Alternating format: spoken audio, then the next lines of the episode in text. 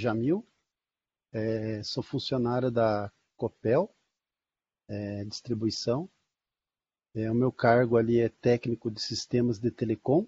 É, hoje estou aqui para conduzir uma conversa sobre caí, levantei e me encontrei. Então são relatos de quem tentou várias profissões até se identificar com uma carreira. Em primeiro lugar, eu queria agradecer pela oportunidade de participar desse evento, que eu acho um evento muito edificante, né, para os jovens. Bom, vou tentar fazer um breve resumo da minha carreira, né? Então, eu comecei a trabalhar com 10 anos apenas. Então, com 10 anos, eu era jardineiro de um condomínio. Trabalhei dois anos nessa função. Com 12 anos, Aí fui trabalhar numa fábrica de móveis. Depois, numa rede de supermercados, cobrador de ônibus, auxiliar de produção em olaria, operador de linha de produção em indústria de alimentos, até que fui parar na área de telecomunicações, que é a área que eu trabalho até hoje, né? Só que eu iniciei na função de instalador de telefones e depois de cabista de redes telefônicas, tá? Bom, foi foi nesse nesse ritmo aí até até o início do ano 2000 ensino ano de 2000, é, a gente ganhava muito pouco nessa profissão, sabe? Então, como o salário era muito baixo e eu tinha família, já tinha filhos, então decidi embarcar numa aventura para ir fora, trabalhar fora do Brasil. Aí trabalhei quase dois anos na Inglaterra, na Escócia. Aí acabei voltando. Quando voltei, me deparei com a seguinte dificuldade: todas as profissões exigiam o ensino médio e eu só tinha o ensino fundamental.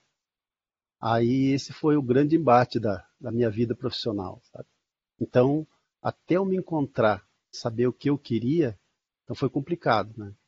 Mas como tinha bastantes amigos na, na área, aí consegui voltar mesmo sem o segundo grau, prometi para a empresa que ia tirar nesse, meio tempo, falei, olha, vou, vou me esforçar, vou conseguir.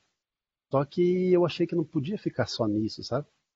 Aí eu me identifiquei porque eu vi que eu gostava, é, telecomunicações era a área que eu gostava de trabalhar. Então resolvi fazer um planejamento de estudos. Falei, olha, em dois anos vou tirar o segundo grau, o ensino médio, depois vou fazer um curso técnico e depois pretendo fazer uma engenharia. Aí esse, o ensino médio eu consegui fazer em seis meses no CBEJA. Aí fiz o curso técnico, e, e depois que eu fiz o curso técnico, a minha vida só decolou, né? Então, mais à frente fiz um concurso, o concurso, passei no concurso, entrei na Copel. Estou muito feliz aqui até hoje. E graças a Deus, esse ano agora, eu estou com 50 anos, né? Então, voltei a estudar meio tarde, sabe? Mas esse ano já me formo em duas faculdades. Então, então esse foi o meu percurso de, da profissão. Então, o, o problema que eu vi, eu tive durante a minha carreira, eu, eu escolhi esse tema para tentar motivar as pessoas que não cometam os mesmos erros que eu cometi, sabe? Então, o erro meu maior, o que, que era? Era a indecisão. Porque quando você tem um propósito definido e você mira aquele objetivo, as coisas ficam muito fáceis. As coisas se tornam fáceis.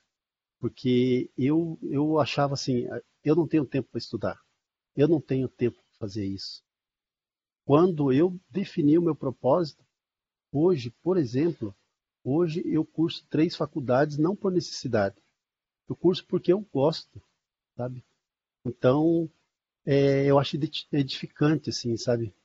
Então, e no meio desse percurso, uma coisa que eu digo, pra, ah, inclusive eu ensino para meus filhos.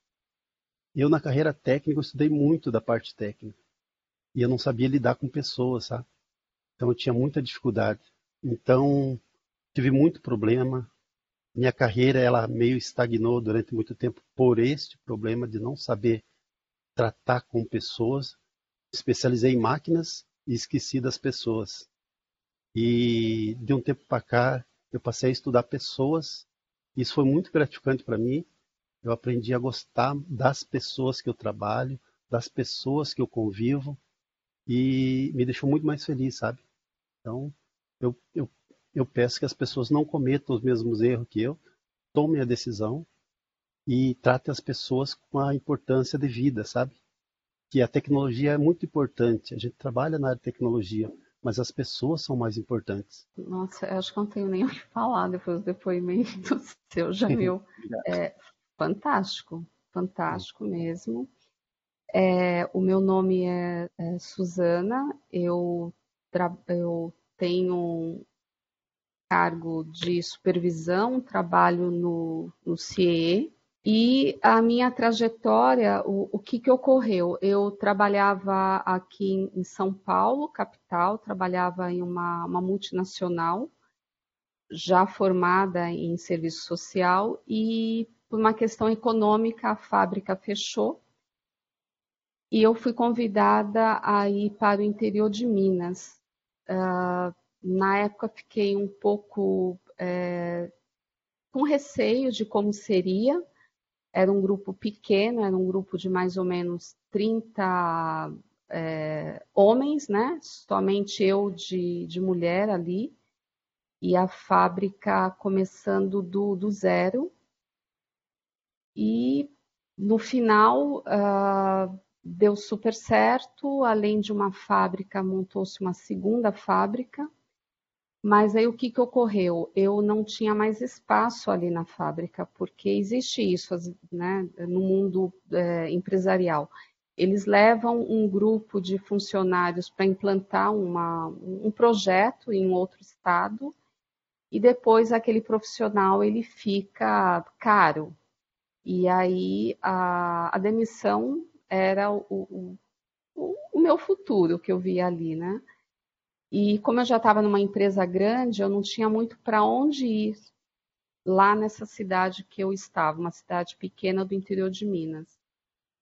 Uh, optei em sair e me, consegui me recolocar novamente no mercado, na mesma área, é, no início com um salário muito abaixo do que eu recebia na, na fábrica, mas eu achei que era uma oportunidade. E aí é, cresci, já estou há 15 anos aqui, acabei assumindo outras atividades, então, assim, uma insegurança que eu, que eu tinha, eu já tinha mais de 40 anos, Jamil, é, então o mercado fica mais difícil ainda mas eu vejo hoje que eu dei a volta por cima, é, não me arrependo de nenhum dos passos, não me arrependo de ter ido para o interior de Minas, ah, gostei muito de ter morado lá e Nossa. não me arrependo de ter tomado uma decisão e ter pedido demissão sem ter um emprego em vista, nada. Isso, eu acho que é, é isso, né? A gente levantar a cabeça, arregaçar as mangas e saber e acreditar em você, tanto como pessoa, como profissional. E a vida profissional é isso, né? É, são recomeços. Se eu tiver que recomeçar de novo, bola para frente, vamos lá. Também quero agradecer aí a oportunidade de ter participado desse evento, pessoal aí do V2V pelo convite e espero que essas falas sirvam aí para os jovens. Muito obrigada. Só, só gostaria só de dar uma complementada no que você falou, de acreditar, sabe? Então, na, quando eu resolvi fazer iniciar o meu curso técnico, sabe? então eu lembro que eu ganhava na época um salário de 368 reais e na época o salário mínimo saía era 300 reais, né? Em 2000 e, era bem era bem pouquinho. E eu falava para todos os meus amigos assim: eu vou fazer o curso técnico porque eu quero fazer faculdade depois. Para mim poder pagar a faculdade, eu tenho que ganhar melhor. E, e eu vou ganhar 1.200 depois que eu terminar o curso técnico. E eu, eu batia nessa tecla para todo mundo. E todo mundo falava para mim: ah, Jamil, a área está saturada, é difícil. Eu falava assim: eu não sei vocês, mas eu vou ganhar 1.200 cinco dias depois que eu terminei meu curso técnico, recebi uma proposta para ganhar 1.200. Três meses depois eu estava ganhando 1.500 e mais seis meses depois estava ganhando 1.800 na época. Então Legal. foi a questão de você acreditar. Se você começar, é como dizia o Walt Disney, né? Ele dizia assim: se você acredita que você pode, você está certo. Mas se você acredita que você não pode, você também está certo. Então, você que escolhe no que você quer acreditar.